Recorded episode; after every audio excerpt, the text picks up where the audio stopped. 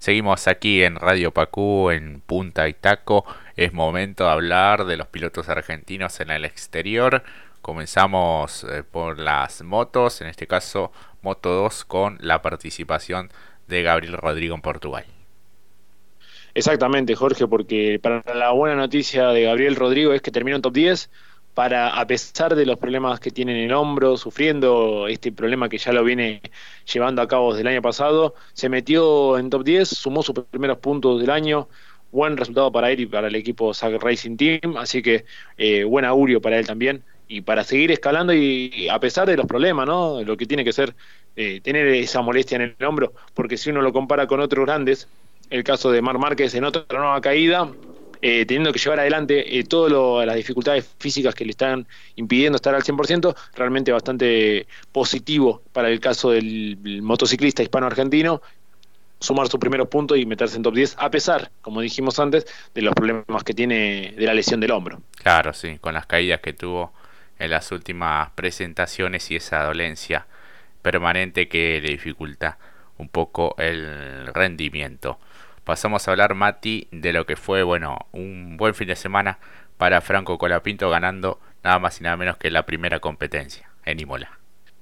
Exactamente, qué bien que le cae Imola. Ya lo hablamos el sábado, ¿no? Pero eh, primero llevándose el sprint en una maniobra que vos mismo te quedaste sorprendido. El sábado lo hablábamos en el Instagram Live diciendo qué maniobra que realizó, jugada, pero a la altura de las circunstancias, sabiendo que está bien acompañado.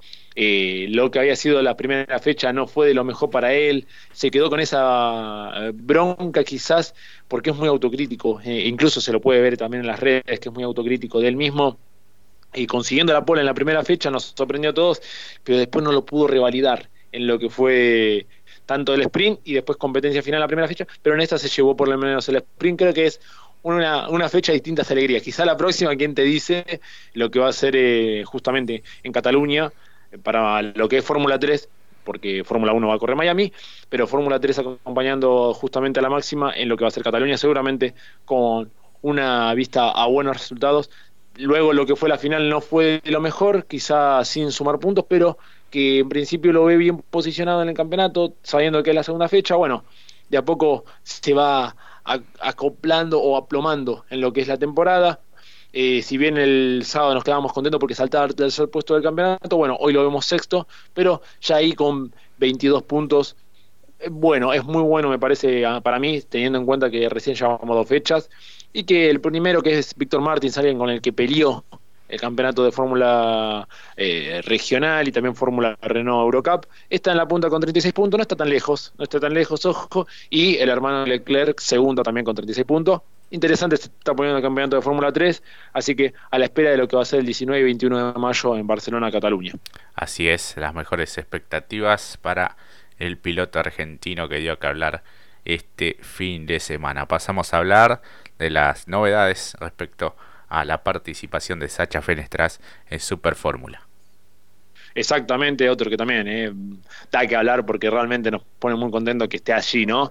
Constantemente compitiendo, no como lo que fue el año pasado por los problemas de visa, ahora estando consolidado, compitiendo en las dos competencias justamente de Japón, siendo el, el rockstar que merece justamente Japón y que merecemos nosotros también, el franco argentino. Eh, buena clasificación, que lo veía tercero, después un leve, no exceso, pero sí una mala trazada en una de las curvas, perdiendo el tercero ubicación, pero llegando cuarto.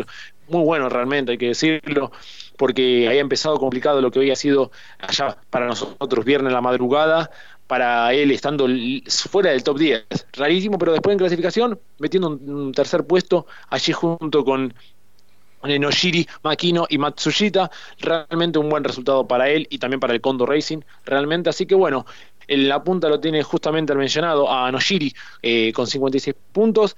Río Irakawa, alguien que conoce muy bien Sacha Fenestras, en el segundo puesto con 40 unidades. Tercero Matsushita con 20. Y Aishi nomás con 20 puntos también. Nada más y nada menos que eh, Sacha Fenestras.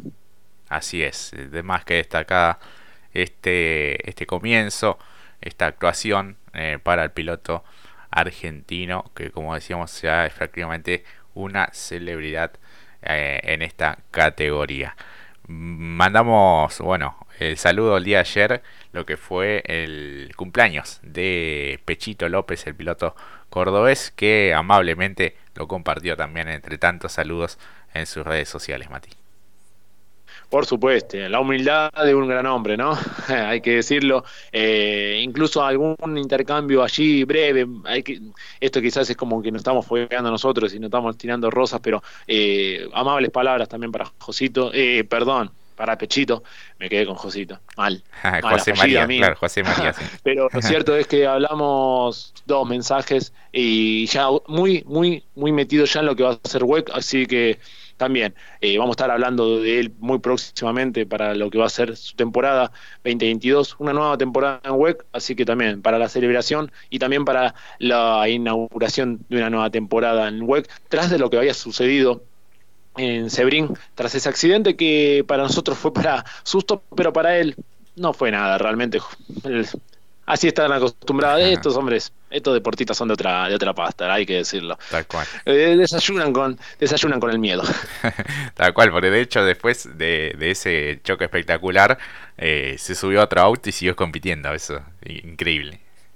Con las temperaturas que hacían en Sebrín en ese, ese día. Eh, realmente, si uno lo ve, se va primero accidentado y luego dando ok, levantando, también habla de lo que es el, vehículo, el Hypercar, ¿no? la seguridad que tienen, pero después con el intenso calor que hizo ya a mediados del mediodía de allá de Estados Unidos, eh, lo dicho, subiendo a lo que vos bien decís, al Cadillac, y viéndolo después refrescándose, tirándose a dos manos, con botella de agua mineral para refrigerarse, un calor bastante intenso, por cierto, pero bueno, como decimos, están acostumbrados a ello, lo disfrutan y bienvenido para justamente Pechito López y agradecerle nuevamente eh, la bondad, pero más que nada, no para con nosotros, sino bondad para él que realmente ha tenido una saludos de distintas partes del mundo e incluso también de muchos deportistas que lo tienen como ejemplo, caso el propio Franco, la Pinto, el propio Sacha, se lo vio mucho en las redes, así que eh, el, quizás el estandarte